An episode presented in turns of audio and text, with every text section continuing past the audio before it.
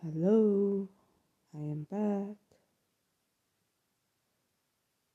我呢，现在没有什么主题以及目的性，因为现在的生活比较像是被生活推着走，就不如同以往的意识将生活拉着走。的推进力，那生活推着走，事件就会变得非常的琐碎和不值得一提。不值得一提的意思是，剖析本身并没有当下去体验它来的有意义。但是，去解释生活本身，去继续继续迷疑，甚至是以一个比较有趣的视角来重新阐述它，也是很有意义的。是，只是我没有做过这件事情，所以好像现在如果要试着去聊聊我最近在干嘛，我是不太知道要从哪里下手，我很慌啊。呃，但是应该可以听得出来，我的声音状态是可以听得出来，比之前状状状况好很多了。对，因为至少我是有在认真做一件事的。嗯，我觉得抽离掉。学术环境之后，真的就是因为没有，首先没有人可以讨论，然后也没有自己主动去找可以讨论的群体，所以想要被精神世界拉着走就非常的困难。然后在这样的前提之下，你就要么就是不生活，要么就是选择生活。那我前一段历程已经走了大概八九个月左右，后来受不了了就。也不算是受不了，就是我一直是不太能接受这样的状态，但也不知道要怎么走出来。但被拉了一把之后，现在就在 生活的轨迹上面。然后说了这么多，那我到底在干嘛？呃，具体来说，哇，真的有够难呢。呃，我觉得自我介绍是很，真的是很困难的一件事情。以前会觉得很简单，因为只要把所有正在想的事情突述出来，其他人就会很清楚，他们会自己归类你是什么样子的人。可是现在好像我自己有了这个需要描述出细节的重重担，就让我有点不知所措。好，没关系，嗯、最近几天发生的事情是这样子的，嗯，我现在在教小孩子英文，然后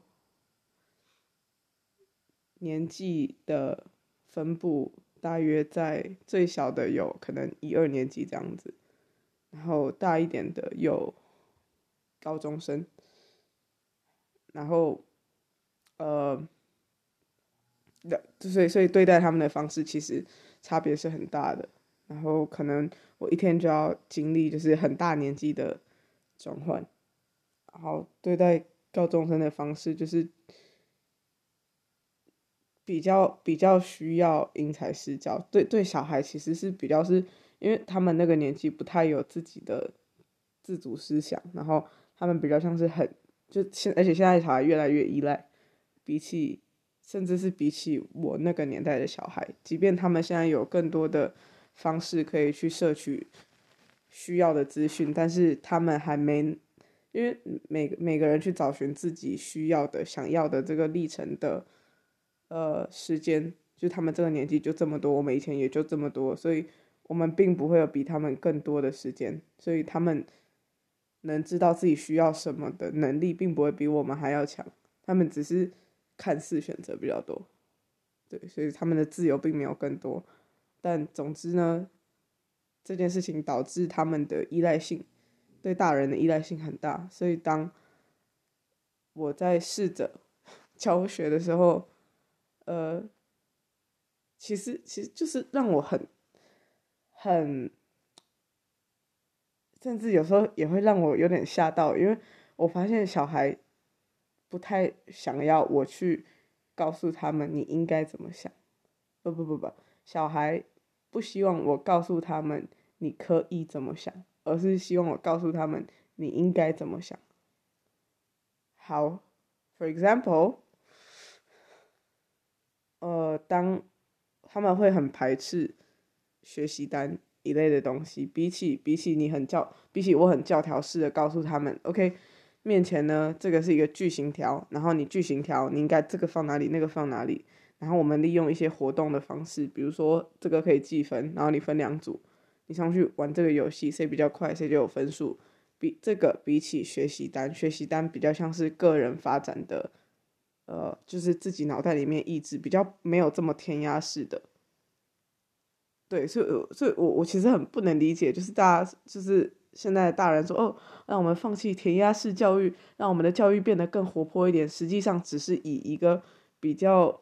放松的方式去包装本来很有压力的东西，好，这个这个有帮助，我我必须承认它有帮助，但是它并没有改变很教条式、填鸭式的去告诉小孩你应该怎么学习这件事情的本质。嗯，然后反正反正他们比较排斥学习单，对不对？这是这是我的一个发现。然后，嗯。另外一个心得是什么？另外一个心得是，就是因为发现到这件事情之后，我很慌啊！我我真的不知道要该该要告诉他们什么，我自己都没有答案呢。他们整天在那边，老师老师，teacher teacher，我可以在这边写这个，在那边写那个吗？在这个格子里面，他们很看重格子，很看重标准答案，就是也是因为同一个理由。我就是很不能理解，你不能靠一点感觉吗？比如说在学那个呃，must 跟 have to 的差别的时候，一一个不是必须要，然后另外一个是也是必须要。好，可是，在不同的情况下，你语气加强会有不同的那个情况，就是他们连这样子试着去培养语感的感觉，可能都不太。没有没有比较那么强烈的主动性，所以就比较需要我去推他们，就是需要我去一直 push push push，对，然后呃这件事情啊，就导致我在他们眼里是一个非常严格的老师，好吧，我我我我真的我真的好，我我是很严格，但是我没有觉得我很严厉，这两个东西很不一样，因为。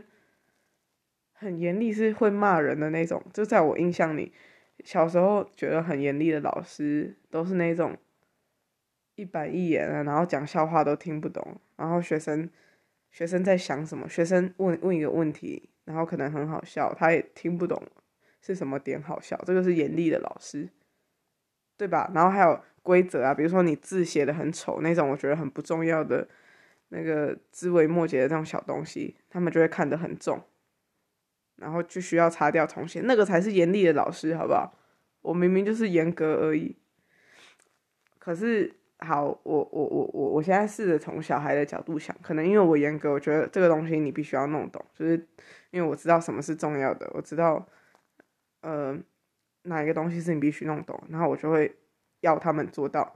那小孩有时候呢，他们脑袋就是会卡住，就是。那个点弄不过去，不管我用什么左的方式解释，右的方式解释，they just don't understand。然后，但是我会一直 push 他们，所以他们就会觉得我很严格。然后最近其实有几个小孩反应了，嗯，但因为我我我我觉得这也是为什么我好像比较，如果如果真的要教学的话，比较适合那种，要么就是。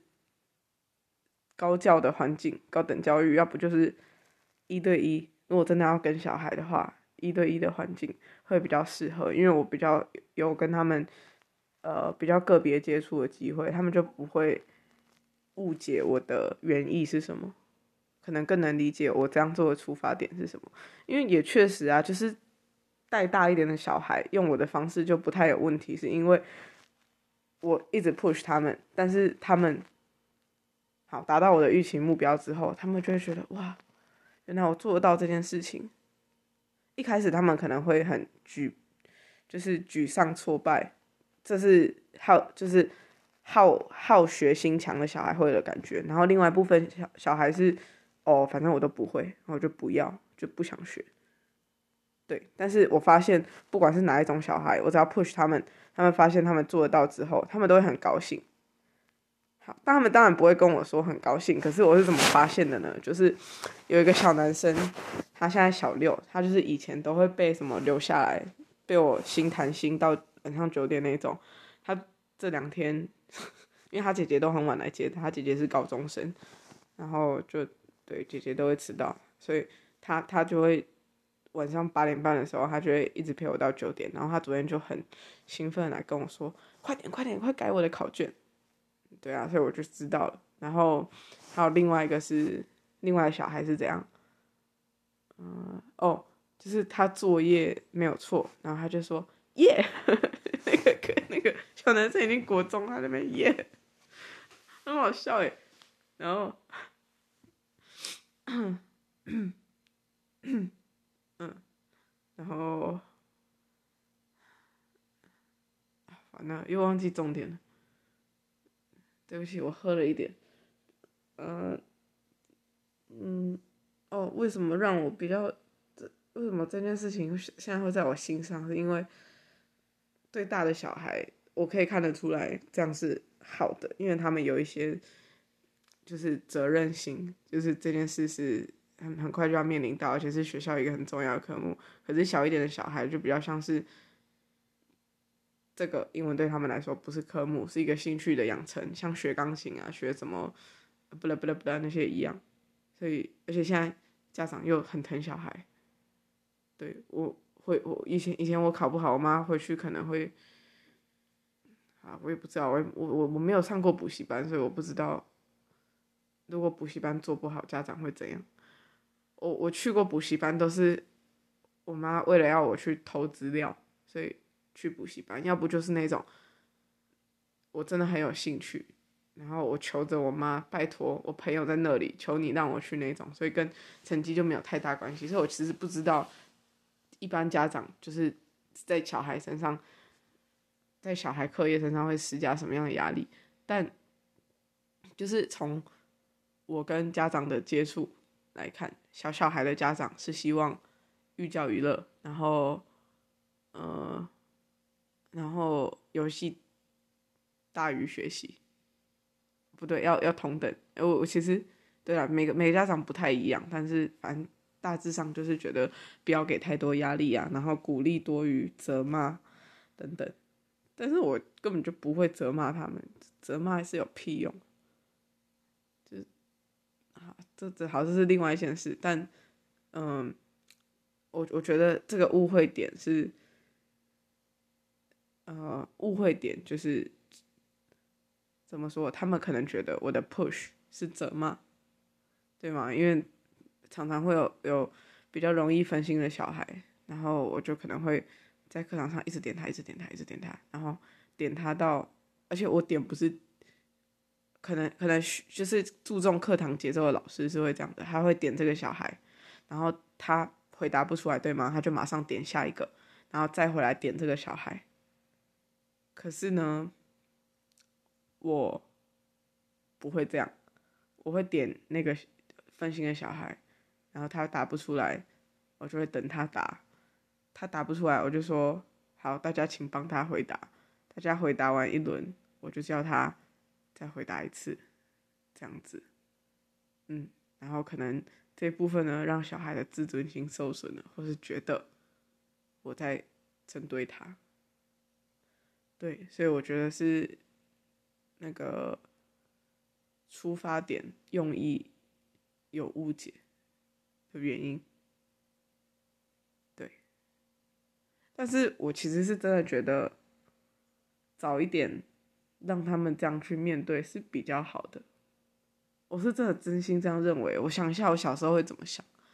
我如果课堂上在发呆，然后被点到，可我就真的很少在发呆啊。等一下，我想想，我如果在发呆，我高中的时候很长，嗯，哦，对，我可能会觉得干这个老师真的很烂，我就没有在听啊，我就一脸看出来我没有在听你，一直叫我要要中三小，等一下，嗯、可是哦，好啦，好像可以理解了，所以应该要叫别人，然后再回来教他，这样好像处理比较好，对不对？好吧，对啊，所以我真的比较适合一对一是这个原因啊，因为一对一你就有时间慢慢的思考，就不会有同才的眼光的压力在他身上。因为我真的出发点是希望，OK，这个小孩可以把他不懂的东西弄懂，而且不是不是说，因为下一个我可能就问别的问题了嘛，那搞不好我点别人的时候他也没有在听，这个是我的在脑袋里面整套发生的事情，嗯。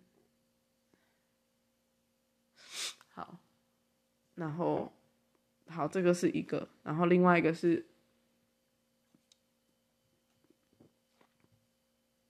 还有另外一个是什么？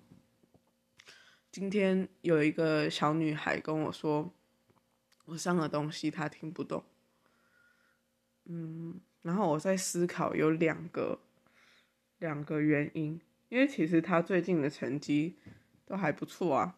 而且他他就是以前就是烂，每次就是要补要补考补考补考补考，但他最近真的就跟上了，就都不用补考。然后在这个时候呢，他跟我说，呃，他不想继续上课，因为他就是听不懂。所以我就很纳闷，然后我就整个晚上我都在思考原因是什么。呃，我想到的第一种可能性是因为我丢给他们的东西很多。然后，我我是不太鼓励小孩的那种老师，就是，但是我也不责骂，就是我就是平平的，OK，知识本身就是很有趣，然后这个系统有它有它可能奖励的方式，那我以这个系统奖励的方式去奖励你，虽然我不认同这个奖励方式，但是你们好像很开心，那我可以给你。这这这个是机构，这个是机构的奖励方式，比如说他们会你给点数，你可以换奖奖品这样子。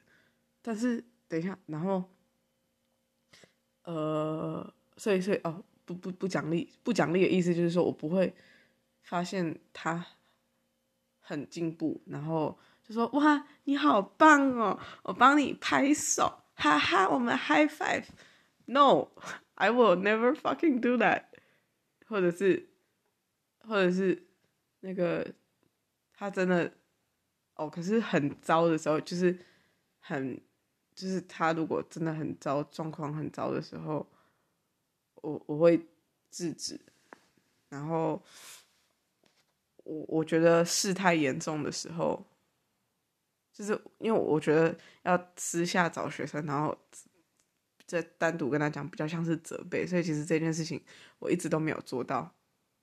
就是我比较少有跟他们实际上一对一好好的深聊的时间，因为这种深聊的时间对我来说就是我很逃避的一件事。要正视关系很难呐、啊，谁说跟一个六跟一个八九岁小孩的关系不是关系？小孩子很敏感，好不好？小孩子超级无敌敏感。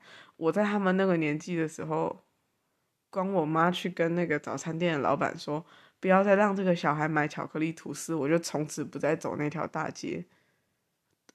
所以，所以我觉得我其实很怕跟他们谈话。我觉得跟小孩谈话很可怕，比跟大人谈话还可怕。因为大人我知道他们想要什么啊，可是小孩就是小孩没有一一定没他小孩连自己想要什么都不知道，然后他们就是我很怕这个，我很怕那个，然后发事情发生了，他们才会有感觉。他们才能慢慢的去处理，甚至还不能处理，他们就只是承受起完整的感觉。这个就是小孩，所以我超怕跟小孩有深度的沟通。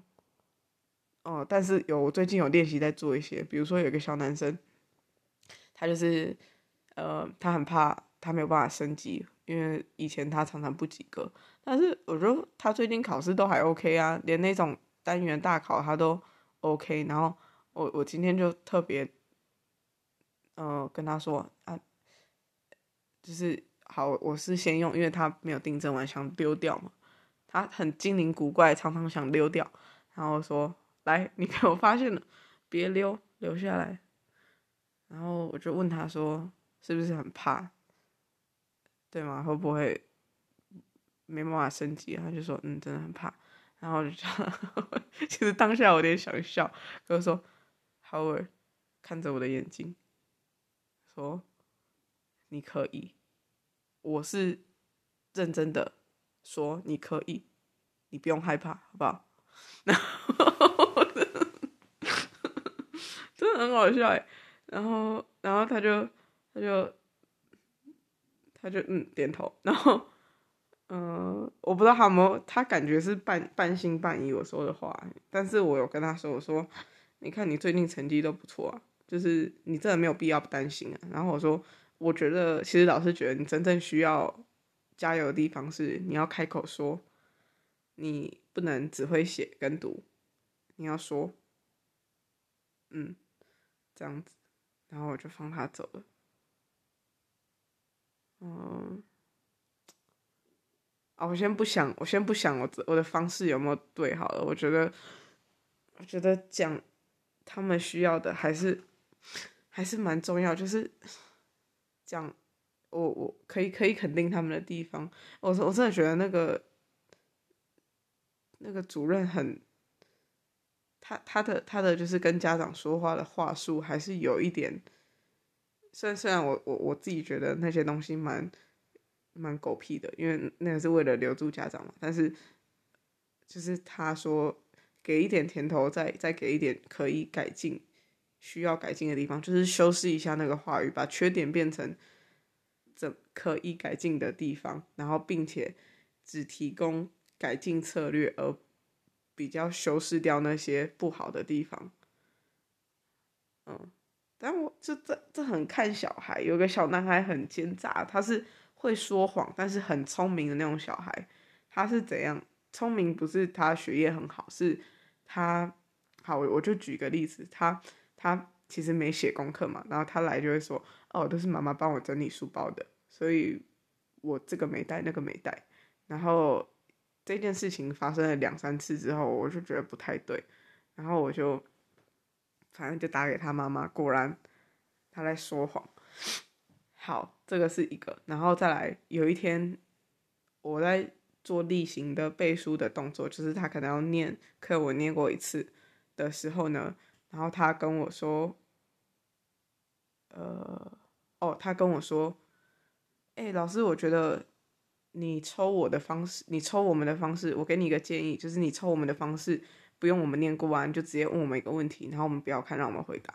我当时觉得，哇，对，你好聪明，我同意。对，然后对啊，他就是他就是一个很聪明的小孩，就是因为他，嗯。有很多小聪明，所以知道这种小方法，然后也是很有效学习的方法，所以，对，还是我还蛮喜欢的一个小男生。然后，哎，完了又忘了重点了。我没有什么 memo，我就是一直在跟着天花板讲话。怎么办？讲到哪里了？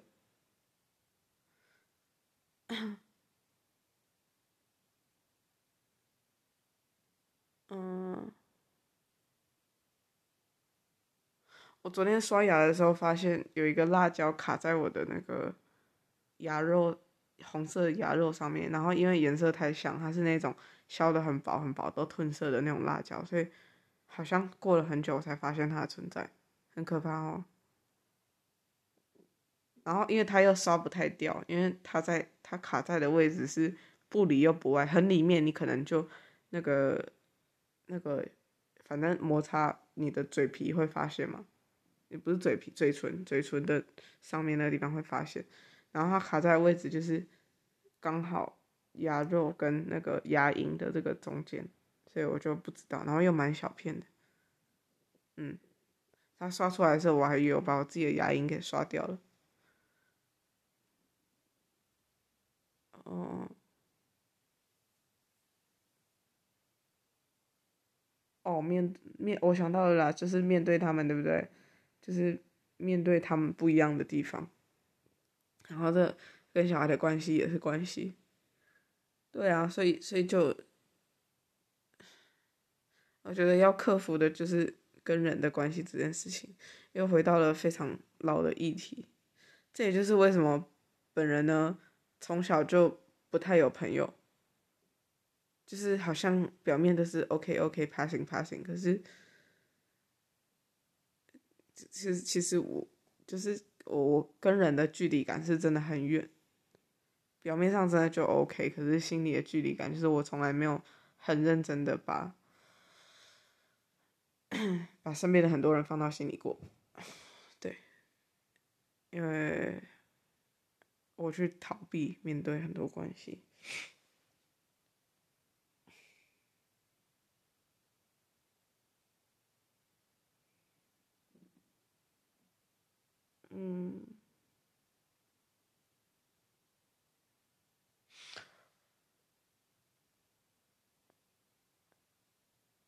可是看到他们就，像前面是检讨，检讨可以怎么做？哦哦，我们刚才试着辨别原因嘛，就是他说为什么听不懂，然后一个原因是可能是丢给他东西太多，然后又没有去跟他说，OK，其实没关系，你不用全懂。对，然后你你你你你在班上的情况其实没有那么糟，因为大家可能都觉得，哇，这个东西很难，所以你的不会并不是你跟不上的不会，而是这个东西就是很难，就是需要时间的不会。嗯，然后这部分的工作没有做到很好，因为我是一个不太喜欢去好好的沟通的人，不管是面对面对孩子。或是面对他们的父母都一样，嗯，然后另外一个可能性是听不懂的可能性哦，然后有另一部分就是很，我觉得真的是很单纯的原因，很单纯的原因就是因为我没有空，或是他没有空，和我有辅导的时间。我们现在在说的不是那种什么心谈心的对话，就是那种，就是就是直接术术科指导他这样的感觉，嗯，大概就这样。所以后续的工作比较像是要安抚，两边要一同安抚，然后跟鼓励。我是真的很不会鼓励人，我觉得就没有什么好鼓励，你做到就是有做到，没有就是没有，你要对你自己负责啊。哎，好了好了，不能这样想。嗯，但同等的，所以同等的，我也觉得不用责骂，因为我觉得好像有的鼓励就要有责骂，对不对？你总不能总是一直在鼓励，那样鼓励就变得很没有意义。你要有一个，对吧？所以我我自己真的真的觉得，学习到知识本身就是一种奖励制度，然后没有学习它，就是对你最大的惩罚。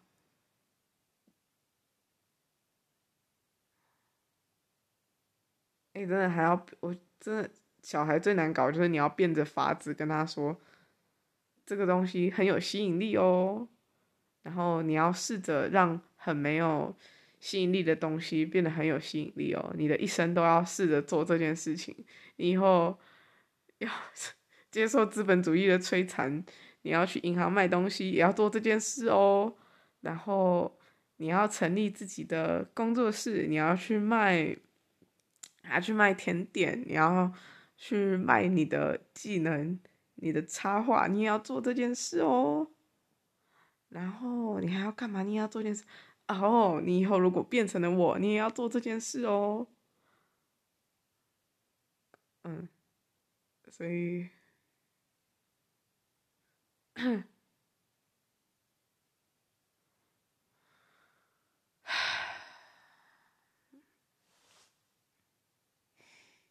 嗯所以可以想这件事，这些事情，就是我对生活很大最大的负责，就是想到这个深度，就这样，然后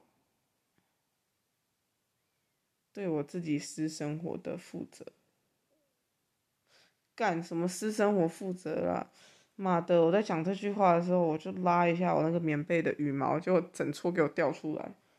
我我已经我已经扫这个红色的，还是那种那个这个是什么被子？就是人家去你看那种阿嬷年代的电影，都有那种结婚的被子，它就是插上面刻结婚两个大字一样那种被子，后面绣的是很大的红色的花。然后那个红色的血血就一直这样掉出来。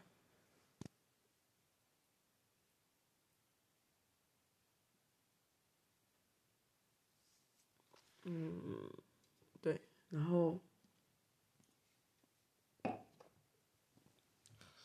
对私生活的负责。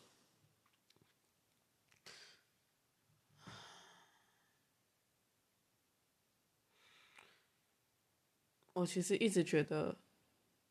以后要要重新回到影视产业这件事情，是对我私生活的负责。他比较跟什么公开生活没有关系。嗯，因为反正你私生活处理的好，这件事情自然就会做得好，对吗？就是创作就是这样子，所以。所以我现在好像真的没有办法思考这件事情，因为他就是匮乏，然后私生活，私生活就不知道要从何说起。觉得私生活就是我有负责吗？我我我觉得我做的很好的事情是疑难排解，对私生活最大的处理和谅解，就是在面对事情的时候，我已经不太像以前一样，等到他来的时候不知所措，或者是可能预知到问题会出现，因为我总是知道，而我现在也还是知道，但是现在我比较能去接受，然后。用比较成熟的方式，也没有很成熟啦，就是一样很糟，但是用比以前更成熟的方式去消化它。处理吗？有没有处理的很好？也没有，但是会去面对，这是我觉得我做到最棒的处理，目前为止。然后。当然，这个不是什么我的个人意志，我比较像是被鼓励这样做，然后做了之后就很像小孩啊，被鼓励了之后发现，嗯，这件事我是做得到的，然后做了之后也觉得，哎，好像对关系的改善有帮助，就是不管是在家人间还是亲密关系都是，所以。我比较，我比较，其实其实我处理的更多，但是同时我比较不那么想东想西，我比较没有考虑周全，对，就会变成好像我现在想的东西没有以前那么的深刻，这件事情是很难过的，它是时间被碎片化的一个悲剧。因为时间被碎片化是必然，生活中有很多需要被处理的琐事，然后关系需要维持也是一个期盼，那它大于了可能我愿意付出的心力，对吗？因为我不希望自己心力交瘁，然后所以被碎片化之后。我比较，我所以，我处理的方式也变得比较碎片化，大概是这样。碎片化不是零散的，它就只是，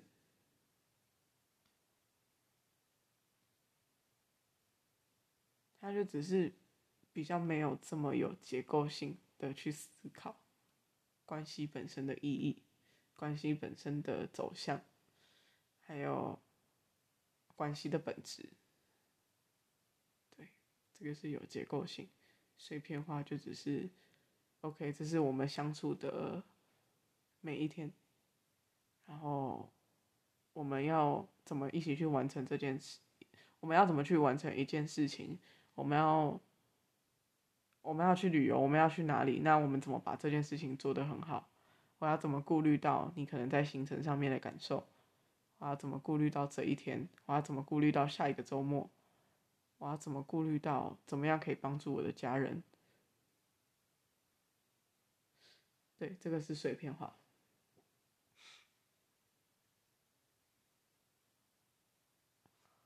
然后跟我自己的相处，跟我自己的相处好像没怎么相处了。其实现在是很难得、很难得、很难得的时间。讲到这个，好想哭，我不知道为什么。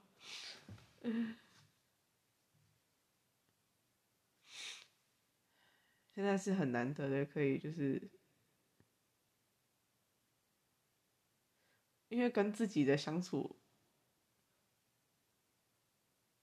我我我我其实觉得可以，我最后保留自我一点我自己的地方，就是在我跟自己的相处上面，因为我很不希望跟自己的相处是很碎片化的，但最近越来越常有这样的，我我注意到这样的事情在发生，比如说，可能我有一两个小时的空闲，对吗？然后我就会拿它来做，跟就是比较目标明确，然后比较有可以完成的一个，就是看得见的完成度的东西。比如说，我可能会拿来学，呃，用我的新相机上面的一一一个一个一个技能之类的东西，而不是拿它来做更大方向的，呃，去。抛出一个问题，然后花很就是我我觉得比较结构性，甚至不是，甚至甚至跟它它跟时间被分成这么小碎段没有关系，它就只是很结构性的去思考我自己，对，所以就是我可以是很结构性的，可以是我抛出一个大问题给我自己，比如说我好，我未来五年后我想干嘛，然后我利用很。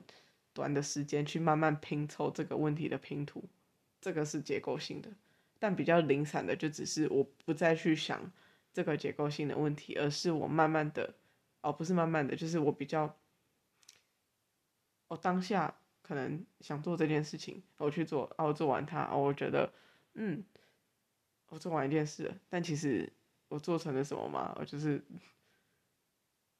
就他感觉不是我的。嗯，对，很完整。我把机车驾照考到了，然后早上的时候，我有时候会写一些 SAT 的题目，因为可能之后要接一些要考美国大学的学生，然后还有。还有什么？还做了什么事情？好像也没有做什么哦。有啦，我会坚持要吃早午餐，这个也是一种时间碎片。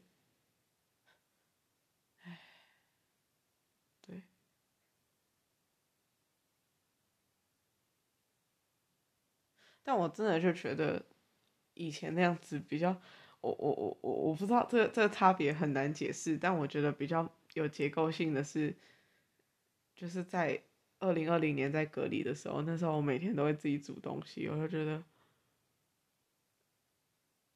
我也不是为了当下的享受，就是我就是要煮，然后我想要在隔离的时候变得可以用厨艺养活自己，对，然后就觉得那个时候的自己比较有结构性。啊，但也不是这样子，可能就是我那个时候比较有对自己比较有见解，这样子。嗯。啊，今天有这样可以跟自己对话的时间，我其实是很高兴的，内心是很欣喜的。然后要，他真的不是有没有时间做这件事的问题，就是有没有那个。Incentive，incentive 是什么？motivation，促进的。我找一下，我找一下 incentive 是什么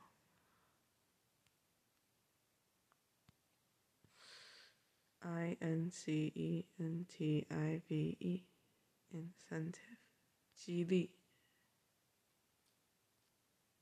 刺激，鼓励。嗯，今天的 incentive 也不是有特别事件，就是已经好几个礼拜累积下来了，就是跟别人互动，一直一直在还债的感觉，这半年。这半年一直有在还债，也不是这半年了，才几个月而已。这一两个月，十一月、九、十、十一，这两个月一直有我在还债的感觉，三个月左右。嗯，他不是被逼迫性的，就是，嗯，这是我的责任，我要完成它，然后我要完成这个。义务，我才能知道原本走的路有多么重要。我其实，对，所以我，我，我，我，我现在也不太敢听我以前的 podcast，还是以前写的东西，因为我，会怕自己再再次掉入，嗯，不，不是，我不是怕这个，我我怕，我怕我会因为在现在自己这样的状态下感到难过。就我知道我不会掉回去同样的漩涡，但是我会怕对比现在的自己，因为我我其实心里是很清楚，我希望自己的状态是像以前那个样子的，至少在，当然不是说精神状态啊，干那个精神状态真的像神经病一样，哎不对，不是像神经病，我就是一个神经病，嗯，就是，呃，我比较希望在。对那个很多事情，对渴求，渴求本身，就是是像以前那样。我现在渴求都放在一些很奇怪的地方，就是半夜会突然很想吃东西，然后会暴食。真的，我已经过去半年，已经没有在做这件事了。就是以前会是因为我没有地方可以排解，然后现在又重新出现这件事情，我真的就是觉得。因为我想要满足的地方没有办法满足，然后在性欲也也变得很可怕，也是也是一样，就真的都发泄到吃东西跟性的上面，嗯，但但也但也不是说发泄，就是就是。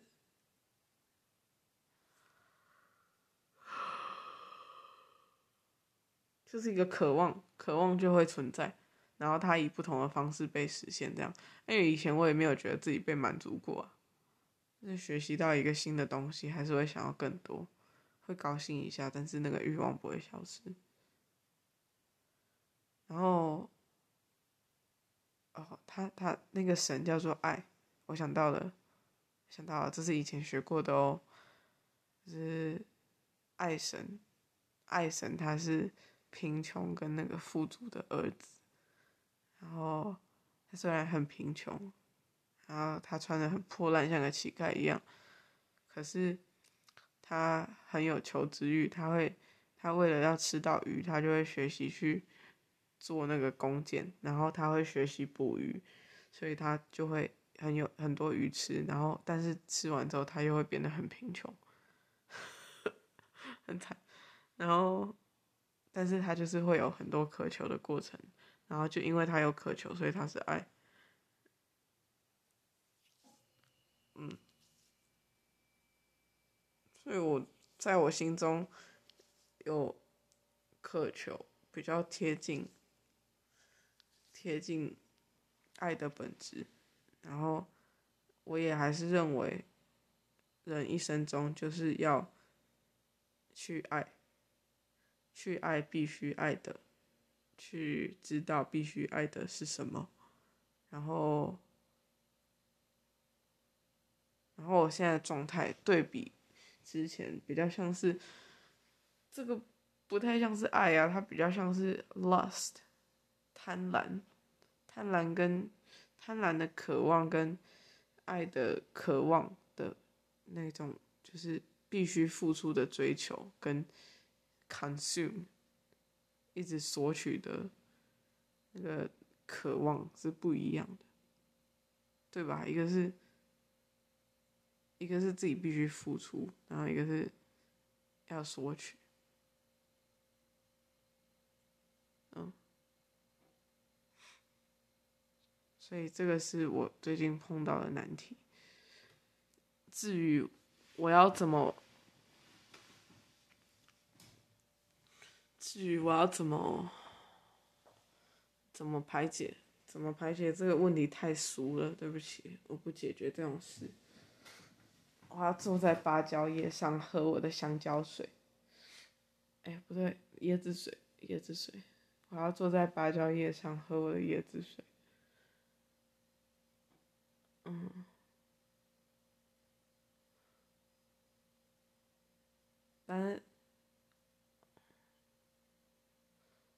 好了，其实，其实实际上来说，我还是知道要怎么样更勇敢的，而不是那种小确幸，哈哈。我排解就是我每每个礼拜找一个小时来录个 podcast，然后我的我的那个能力就会，我刚刚说什么爱的能力就会进步喽，闪亮光圈魔法什么爱之语，爱的进行曲。不是，哎，是什么？闪爱的闪亮进行曲，这它就是你珍珠美人鱼，它它的口号是什么？不行，我一定要知道，我怎么可以忘记这件事情？珍珠美珍珠美人鱼，那个魔咒吗？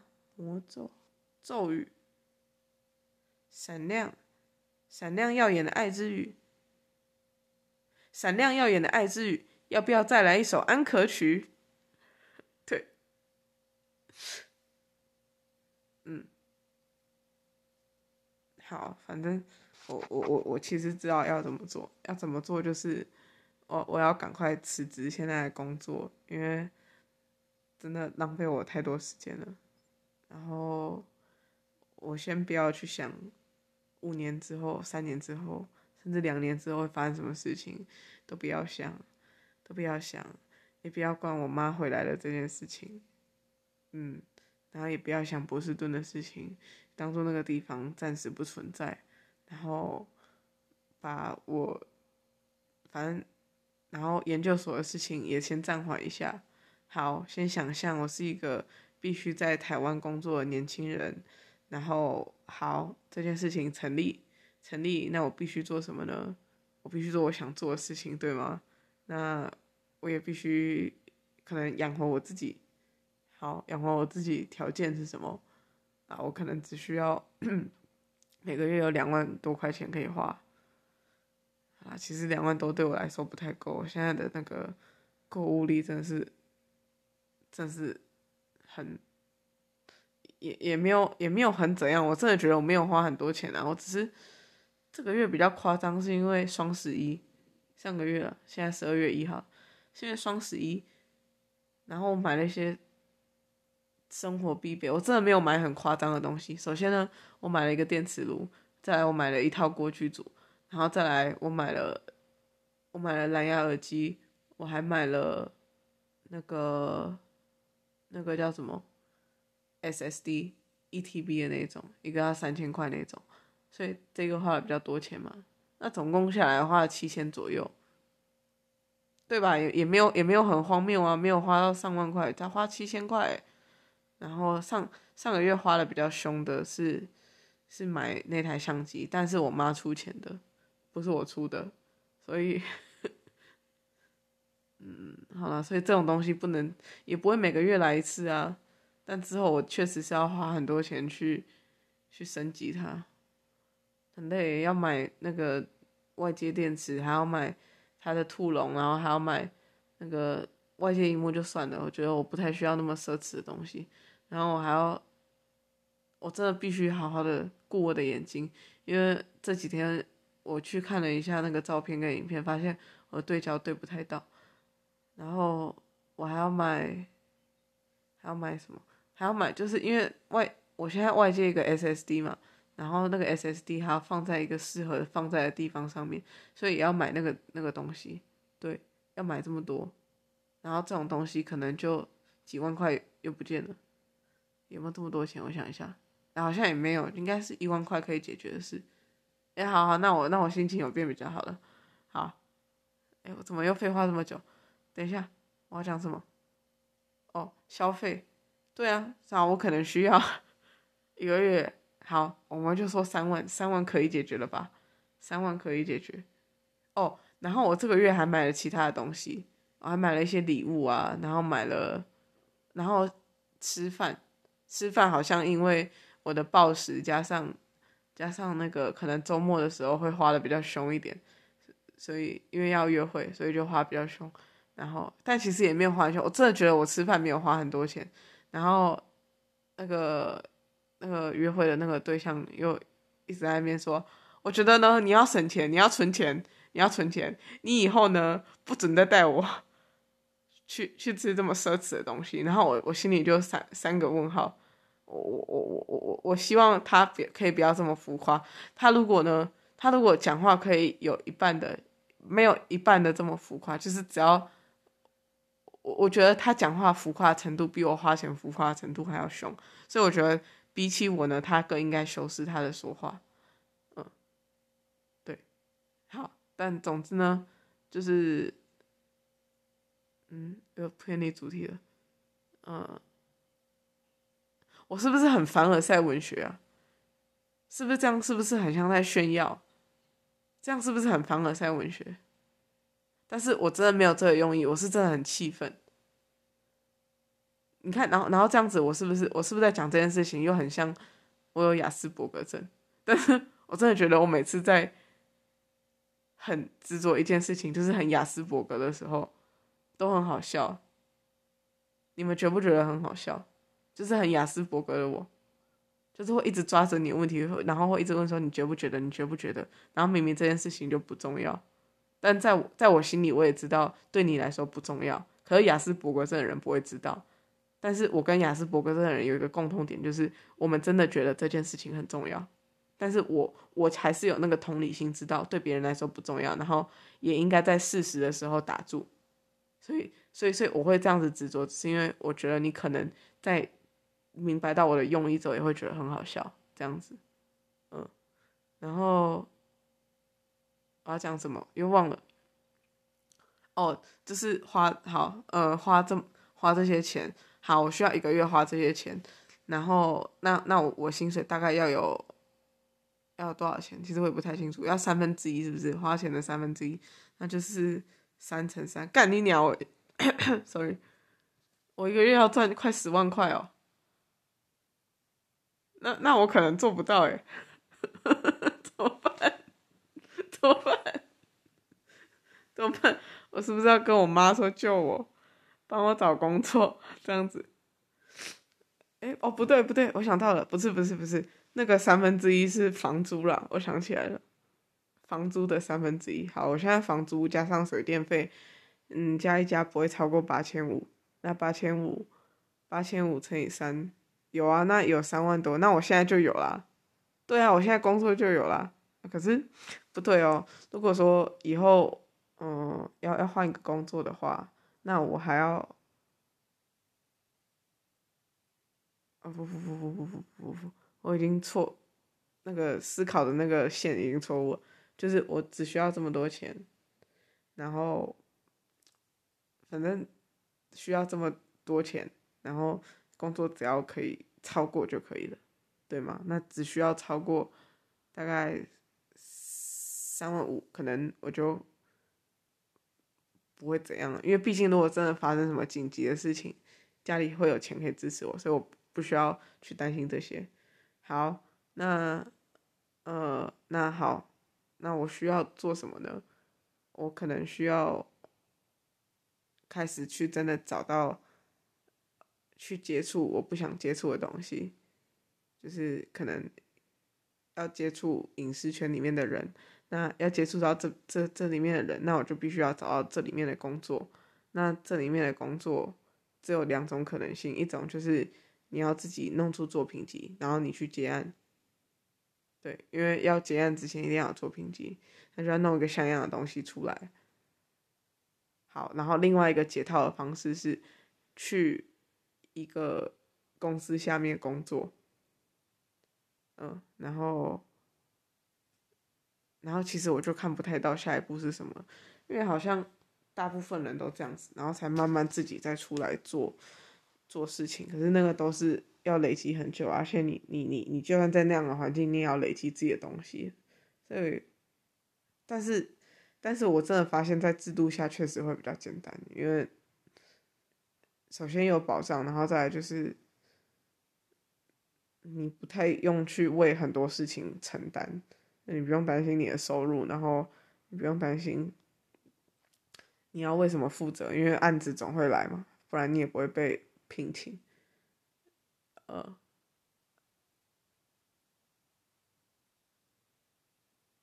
嗯，所以我应该做什么？其实我也不太知道，因为感觉如果我就我就去影视的机构上，不，影视的公司去工作了，那我几个月前就可以做一样的事情啊，我就去台北，那个时候就去台北就好了。哦，对，而且第二个条件是要去台北才可以，因为。桃桃园根本没有这种鬼东西，然后，对啊，然后去台北就感觉要巧很多事，然后又不一定比我自己可能，可能现在努力一点，好，我现在有自己余裕的时间，然后有假日嘛，然后有下班的时间，上班以前的时间。我可能自己想想要拍什么，然后去弄出一些东西出来，然后想办法去接案，这个过程可能会比较好。嗯，好，那那就决定不去台北了，可以以后再去，可以慢慢来，然后还可以还可以再休息一段时间。可是我真的必须要辞职了，因为这个工作说实在的太浪费时间了。我真的觉得我去做行政是一件很侮辱我智商的事。哦，好了，不行了，不能讲这个。但是就是，但是就是，为什么为什么我要去做行政的事啊？不是我不能做啊，是明明我不需要做，可是我要做。我也可以找这件事情的出发点，就是我可以找一个，我也可以在做同样的教学事情，可是不需要做行政的工作，可是我却在同时做这件事情，做教学，然后又在做行政的事情，所以我就觉得不太 OK 这样子。好，我真的碎碎念完了，I have to stop，我必须要去洗澡。然后我必须要，我必须要，